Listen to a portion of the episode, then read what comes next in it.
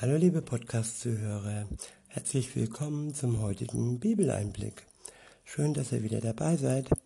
Heute habe ich für euch ein Kapitel aus dem Matthäus-Evangelium. Es ist das Kapitel Nummer 6. Ich benutze wieder die Übersetzung, das Buch von Roland Werner. Ab Vers 1 heißt es, Bemüht euch darum, dass ihr mit euren gerechten Taten nicht darauf aus seid, andere zu beeindrucken. Ich wiederhole, bemüht euch darum, dass ihr mit euren gerechten Taten nicht darauf aus seid, andere zu beeindrucken. Ja, wie ich das hasse, Menschen, die sich gut darstellen, die sich als gute Menschen bezeichnen, die ihre sogenannten gute, guten Werke in den Vordergrund stellen und sich damit über andere äh, bewusst oder unbewusst überheben. Also es ist ein überhebliches Gebären und ähm, genau das wird in diesem ersten Vers angesprochen, dass wir genau das vermeiden sollen, dass wir uns nicht dass wir nicht darauf aus sind, andere zu beeindrucken mit unseren guten Werken, mit unseren guten Taten. Weiter heißt es, wenn ihr es aber doch so macht, dann werdet ihr keine Belohnung von Gott, eurem Vater im Himmel, erhalten. Ich wiederhole, wenn ihr es aber doch so macht, dann werdet ihr keine Belohnung von Gott, eurem Vater im Himmel erhalten. Ja, viele sind auf Belohnung aus und aber die wenigsten überlegen, wo sie diese Belohnung dann bekommen werden. Es ist zwar vielleicht kurzweilig ganz gut, wenn wir hier auf Erden belohnt werden, aber für die Ewigkeit und für die Zeit nach unserem Leben ist es, finde ich, genauso wichtig, dass wir dann die Belohnung erhalten. Und ähm, wenn uns die Belohnung dann nicht zukommt, dann ist es doch ganz besonders schade. Weiter heißt es, wenn du andere mit Geld unterstützt, dann mach daraus kein öffentliches Ereignis. Ich wiederhole, wenn du andere mit Geld unterstützt, dann mach daraus kein öffentliches Ereignis. Was ist damit gemeint?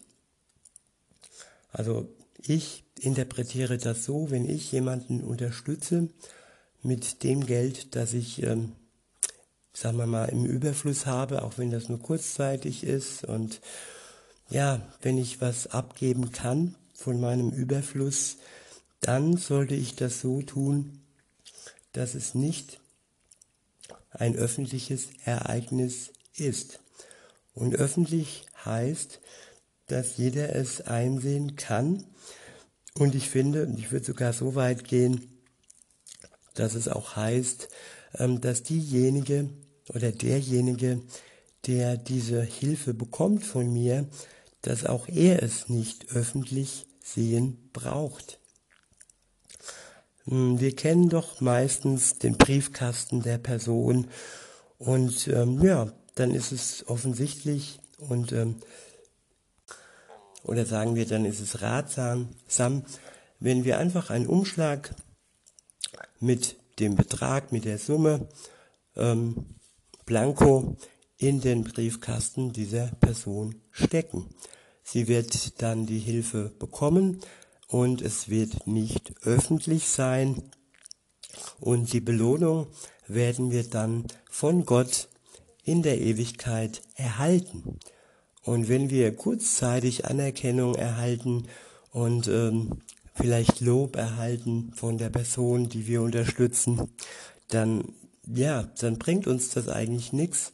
Im Gegenteil, es ähm, es ähm, bezweckt auch ähm, unwohle Gefühle in der Person, die von uns diese Hilfe bekommt, viele Menschen, und ich würde fast sagen, die meisten Menschen fühlen sich dann verpflichtet, ähm, ebenfalls ähm, zu helfen. Und wenn sie das denen dann nicht können, weil sie einfach die Mittel nicht haben, und, und äh, das ist einfach ein Krampf, es ist einfach, ja, das ist nicht gut für beide Seiten nicht. Wie gesagt, wir haben keinen Gewinn, keine Belohnung im Himmel, weil Gott uns das nicht ähm, zugute rechnet, wenn wir das öffentlich machen. Und die Person, wie gesagt, die hat dann auch nur einen schweren Stein im Magen, wie sie es äh, uns dann wieder zurückzahlen kann. Okay, weiter heißt es, das machen die frommen Schauspieler in ihren Gottesdiensten und auch auf den öffentlichen Plätzen. Ich wiederhole, das machen die frommen Schauspieler in ihren Gottesdiensten und auch auf den öffentlichen Plätzen. Fromme Schauspieler kann man auch übersetzen mit Scheinheilige, mit Heuchler. Und ähm, ja, es wird eine Frömmigkeit in den Vordergrund gestellt und man möchte hier auf Erden als guter Mensch dastehen, aber die Belohnung bei Gott bleibt aus. Weiter heißt es, ihr Ziel ist es, von möglichst vielen gesehen zu werden. Ich sage euch, das ist dann auch alles, was sie dafür als Lohn bekommen werden. Du aber handle so. Wenn du dich für Benachteiligte und Notleidende einsetzt, dann sollst du das, was du getan hast, schnell wieder vergessen. Ich wiederhole, wenn du dich für Benachteiligte und Notleidende einsetzt, dann sollst du das, das, was du getan hast, schnell wieder vergessen. Ja, und genau dem widerspricht dieser Satz, dieses Sprichwort, das uns das Leben immer wieder und wieder schwer macht. Eine Hand wäscht die andere. Eine hilft dem anderen und nur weil er dem anderen geholfen hat, ist der andere dann in der Pflicht, wiederum dem anderen äh, ebenfalls Gutes zu tun. Das ist, man kann es nicht anders ausdrücken, das ist ein Teufelskreis. Man fühlt sich dann ständig und permanent äh, verpflichtet. Und es geht ja schon los bei ähm, Weihnachtsgeschenken, bei Geburtstagsgeschenken. Und ähm, ja, man fühlt sich verpflichtet und es ist mehr Druck, es ist mehr Zwang dahinter und weniger wirklich eine herzliche ja, Einstellung. Weiter geht's. Ähm, hilf anderen so, dass du damit kein Aufsehen erregst.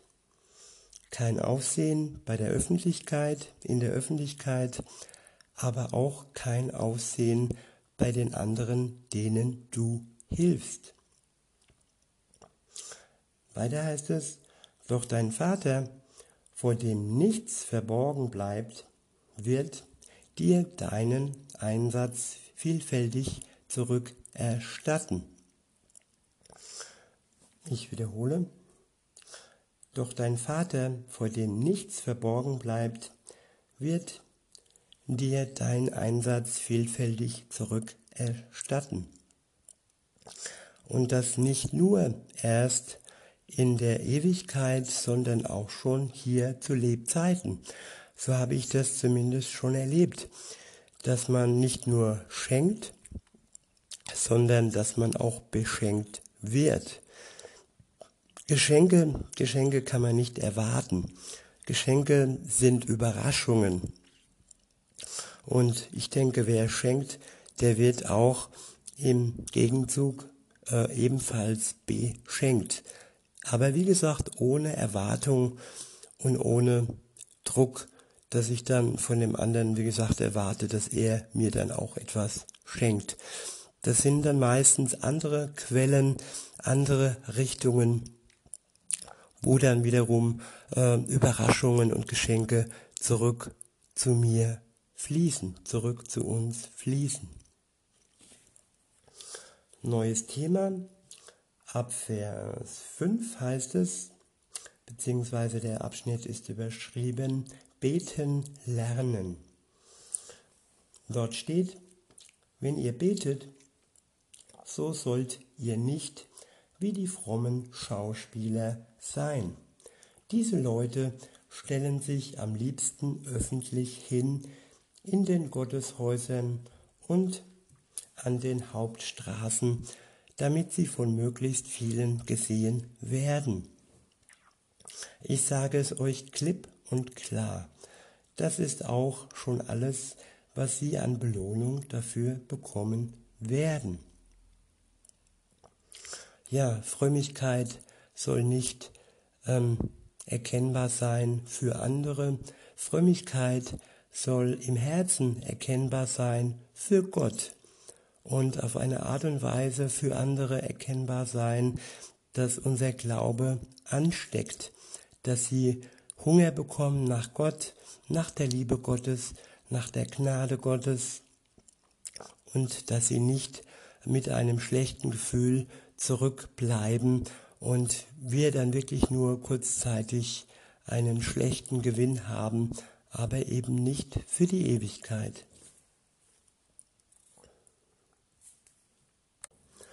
Weiter heißt es, wenn du also beten willst, gehe in ein Abstell, gehe in eine Abstellkammer, woanders wurde auch übersetzt, gehe in ein stilles Kämmerlein in deinem Haus und schließ dann die Tür hinter dir zu. Dort kannst du mit deinem Vater im Gebet sprechen. Ja, Gebet heißt Vertrautheit. Gebet heißt, ja, das ist was Intimes, etwas Intimes zwischen mir und Gott. Und das sollte sich nicht in der Öffentlichkeit abspielen. Natürlich gibt es vertraute Kreise ähm, zwischen zwei, drei, fünf Personen und vielleicht auch im Gotteshaus, in der Gemeinde. Aber das sollte nicht dazu dienen, sich selbst und seine Frömmigkeit in den Vordergrund zu stellen, sondern den Rest der Anwesenden aufzubauen. Das ist immer wichtig, dass wir unsere Absichten prüfen und wenn sie wirklich äh, von Herzen kommen und zur, zur Anbetung Gottes dienen, dann geht das auch im größeren Kreis. Aber die enge Beziehung zu Gott, die pflegt man am besten in der Stille und hinter verschlossenen Türen.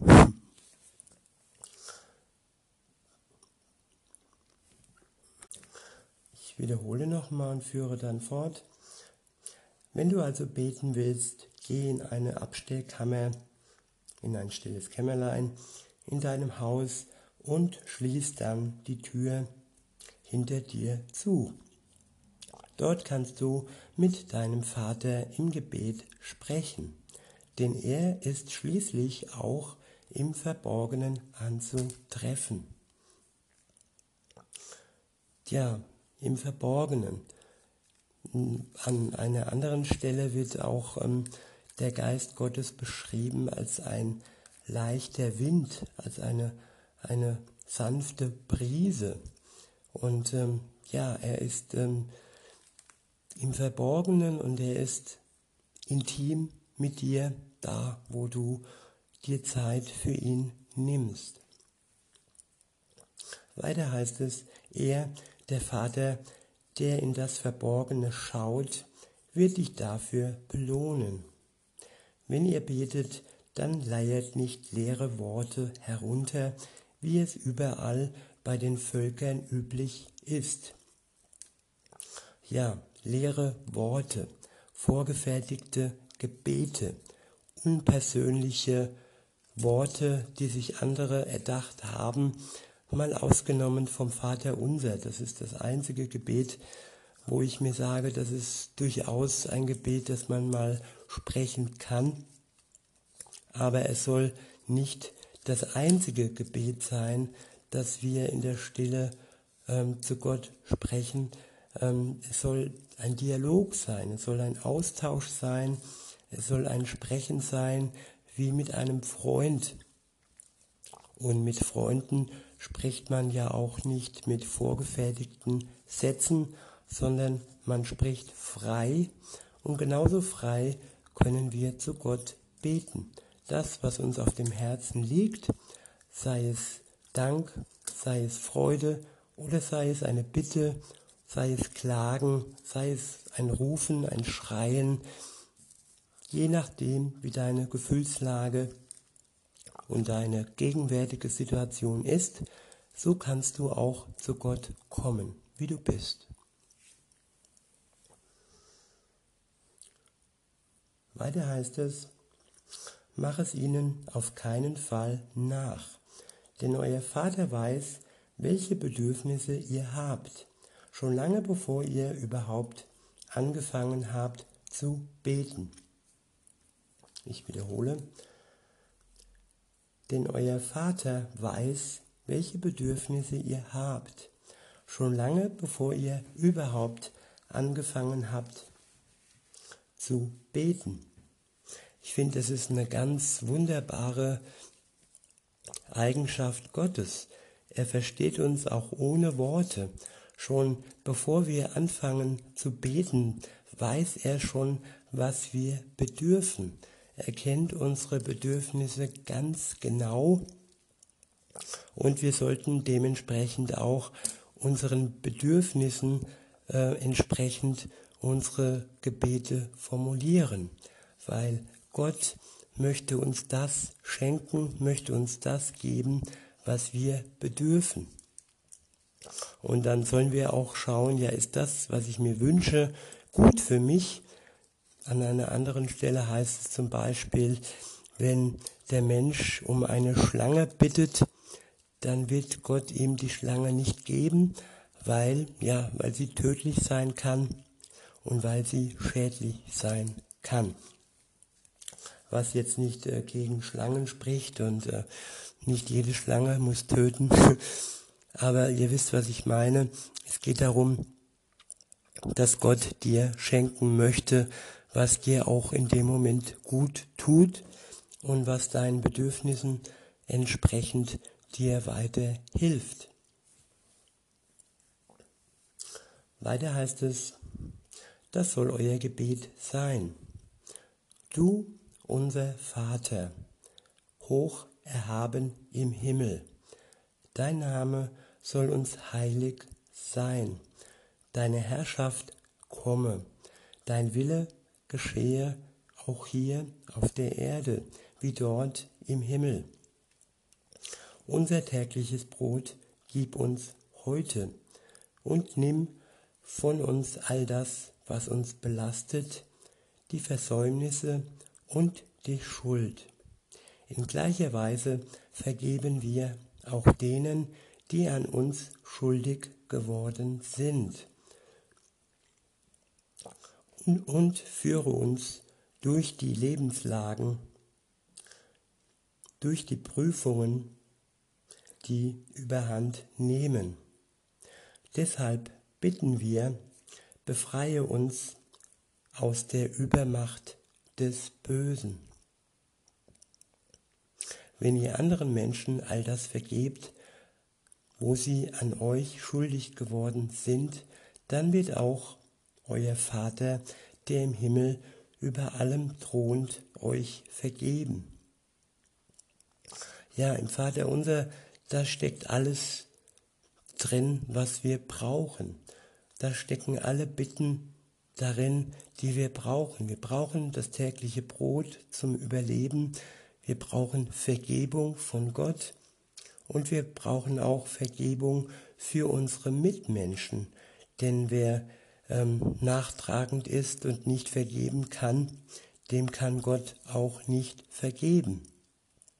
Er kann nur da die Schuld wegnehmen, wo wir auch bereit sind, anderen ihre Schuld zu verzeihen und zu vergeben. Dann nochmal zum Anfang des Vaterunser, wo es heißt, du, unser Vater, hoch erhaben im Himmel, dein Name soll uns heilig sein.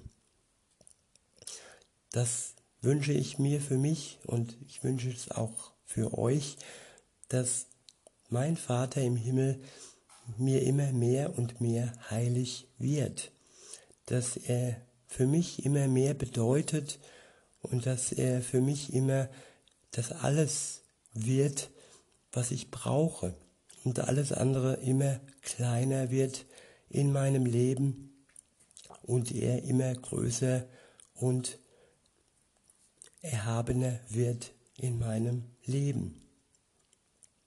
Und dass ich darauf schaue, so heißt es weiter im Vater unser, deine Herrschaft komme, dass er kommt, dass Jesus wiederkommt und dass er herrschen wird über die Lebenden und die Toten. Zuallererst richten und dann wird er seine Macht ausüben. Und sein Wille wird geschehen, auch hier auf der Erde wie dort im Himmel. Das soll unser, unser Wunsch sein, dass Gottes Wille sich auf der Welt, in der Welt und im Himmel erfüllt.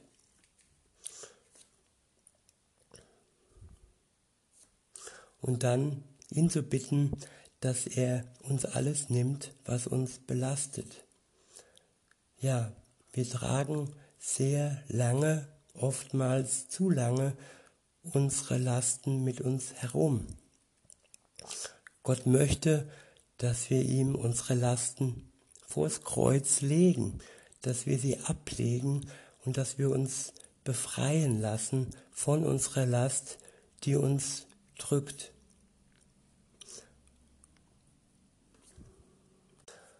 Und Belastungen sind auch die Versäumnisse, also all das, was ich, sorry für die Unterbrechung, ja, dass wir ihm all das bringen, was uns belastet. Und dazu gehört auch, dazu gehören auch die Versäumnisse. Wenn ich ein Leben mit Gott beginne, wenn ich mein Leben mit Gott beginne und zurückschaue, was ich bis zu dem heutigen Tag versäumt habe, dann ist auch das eine Belastung. Es ist für mich verschwendete und vergeudete Zeit. Und da verknüpft ist auch, damit verknüpft ist auch die Schuld, dass ich all die Dinge tat, die zwischen mir und Gott sich aufgehäuft, sich angehäuft haben und wie ein Berg vor mir standen. Bis zu dem Zeitpunkt, wo er mir vergeben hat und den Berg abgebaut hat und all die Schuld von mir genommen hat durch seinen Tod am Kreuz für mich.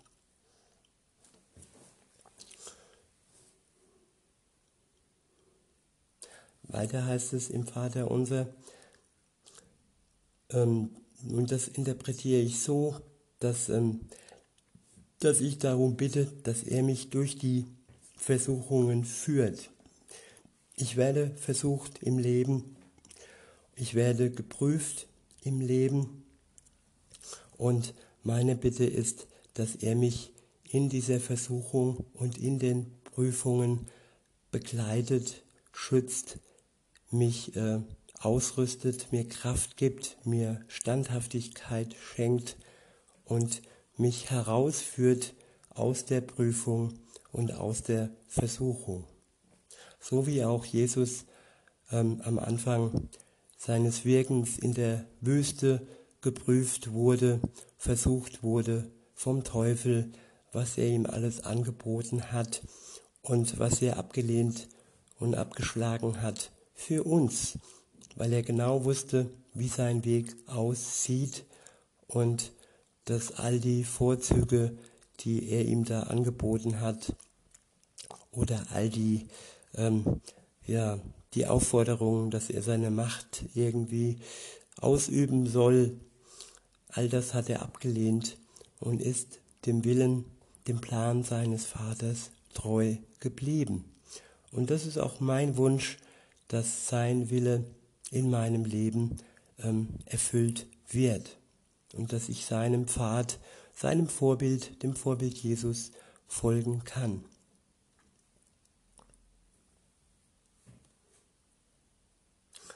Und äh, am Ende steht dann auch, die Bitte, die Befreiung aus der Übermacht des Bösen. Wir sind in einer bösen Welt und die Menschen um uns herum haben nicht immer nur Gutes im Sinn. Vieles ist egoistisch, vieles ist teuflisch, vieles ist ja verletzend und manchmal auch tödlich.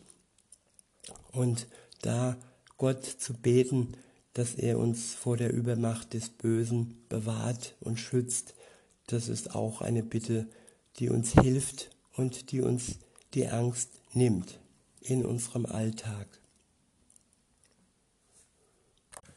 Der nächste Abschnitt ist überschrieben mit wahres Fasten.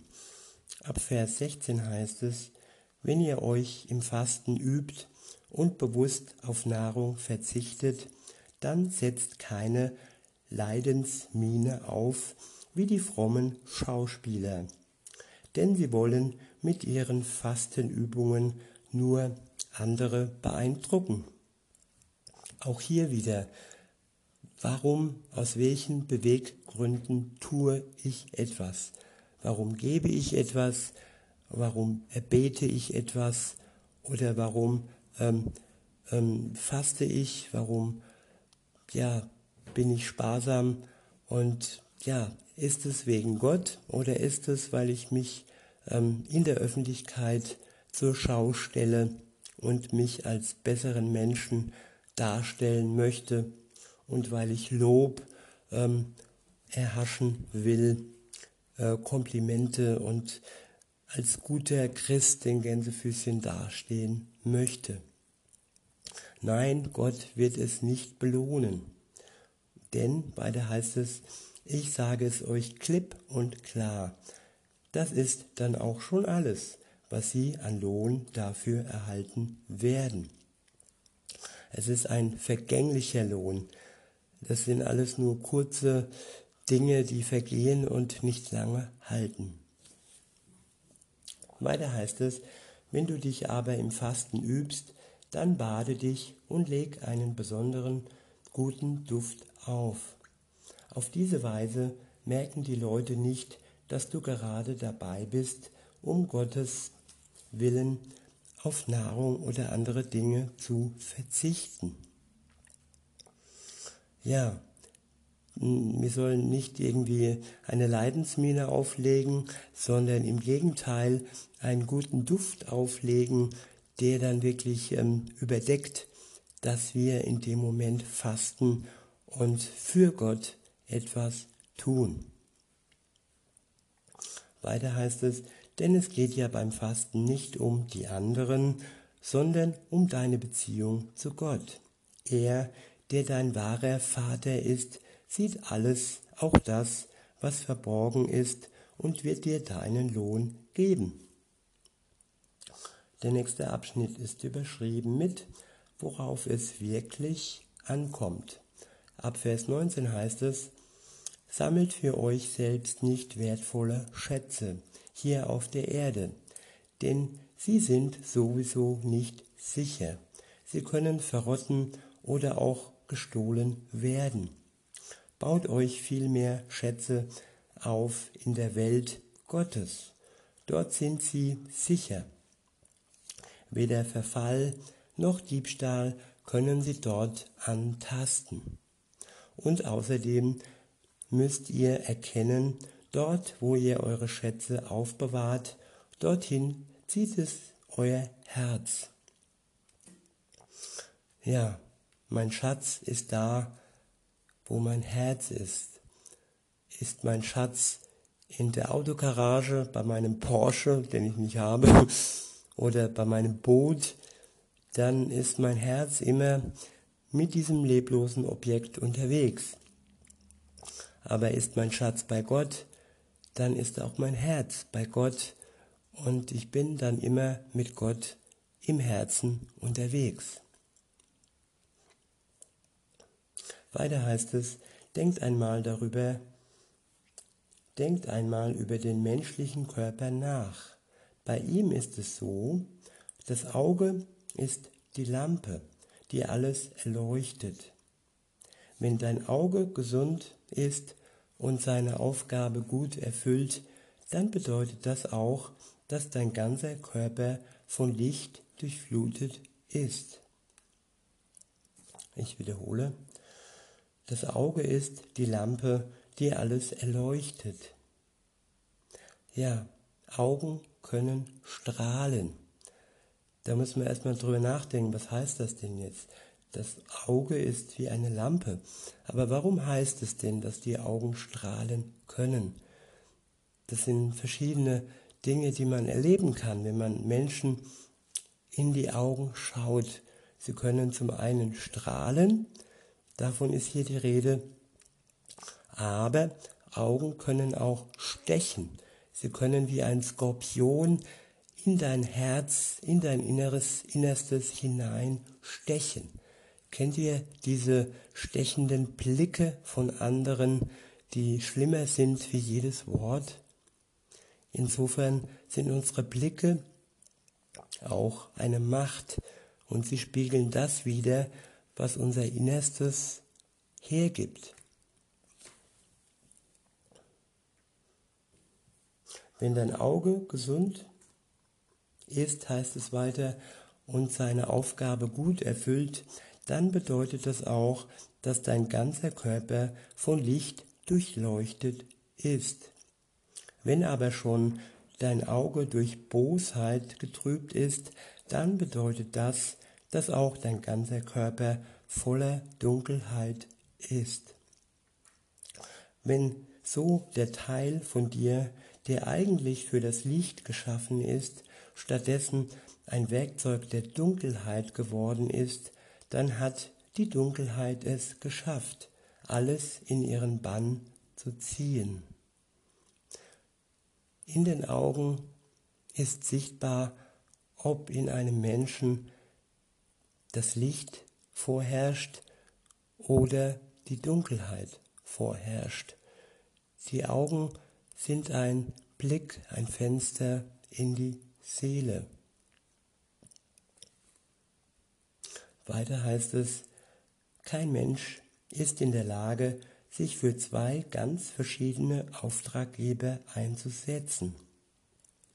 Er wird entweder den einen bevorzugen und dessen Aufträge schnell und zuverlässig ausführen oder die des anderen. Nur einen von beiden wird er, wenn es darauf ankommt, ernst nehmen.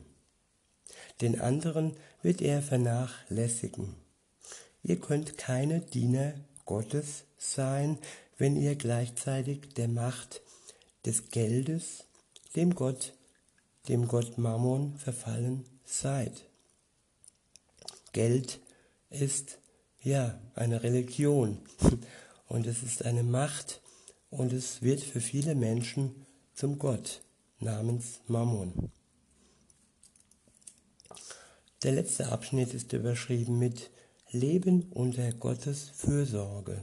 Ab Vers 25, ab Vers 25 heißt es, deshalb sage ich euch, zermartert euch nicht mit Sorgen darüber, ob ihr genug zum Essen habt, ob ihr genug zum Essen haben werdet.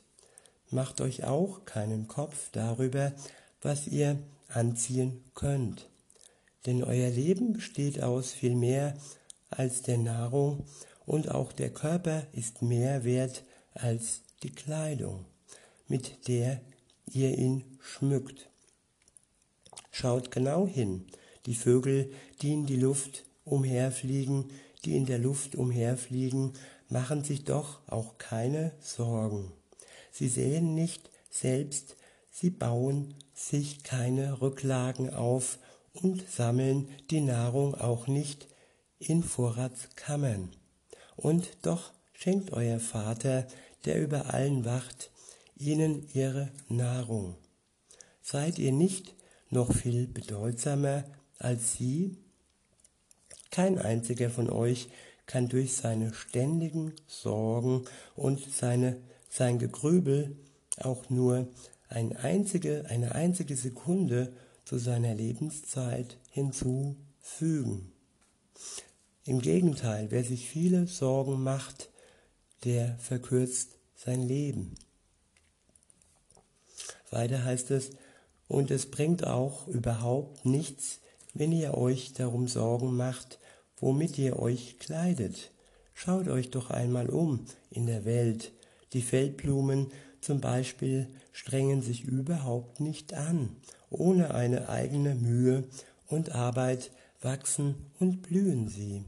Ich sage euch klipp und klar, selbst der große König Salomo in all seiner Pracht war nicht so wunderbar gekleidet wie auch nur die kleinste Feldblume. Macht euch also klar, diese Gräser blühen an einem Tag überall auf dem Feld und am nächsten werden sie abgemäht und als Brennstoff verwendet. Wenn Gott selbst diese vergänglichen Pflanzen mit einer solchen Schönheit ausstattet, wie viel mehr wird er für euch sorgen. Warum habt ihr denn so wenig Vertrauen? Also grübelt nicht darüber nach, was ihr essen oder trinken werdet oder womit ihr euch kleiden könnt. Alle Menschen dieser Welt, ganz egal, wer sie sind oder woran sie glauben, strengen sich an, diese Grundbedürfnisse zu sichern. Ihr habt doch einen Vater, der über allem thront. Er weiß genau, dass ihr das alles braucht. Macht es, macht es euch zu eurem obersten Ziel, dass sich Gottes gute Herrschaft in eurem Leben und überall ausbreitet.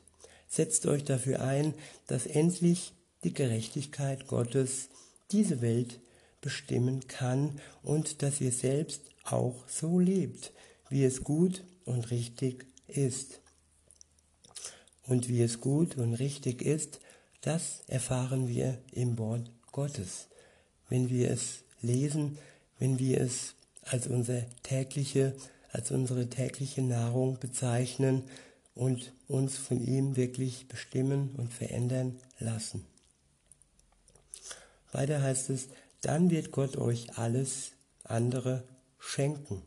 Also sorgt euch nicht mit Gedanken über die Zukunft, denn jeder neue Tag bringt sowieso schon ausreichend Schwierigkeiten mit sich. In diesem Sinne wünsche ich uns allen ein Leben mit wenig Sorgen und ein Leben mit viel Freude an der Gegenwart Gottes, an seiner Liebe zu uns. Ich sage bis denne.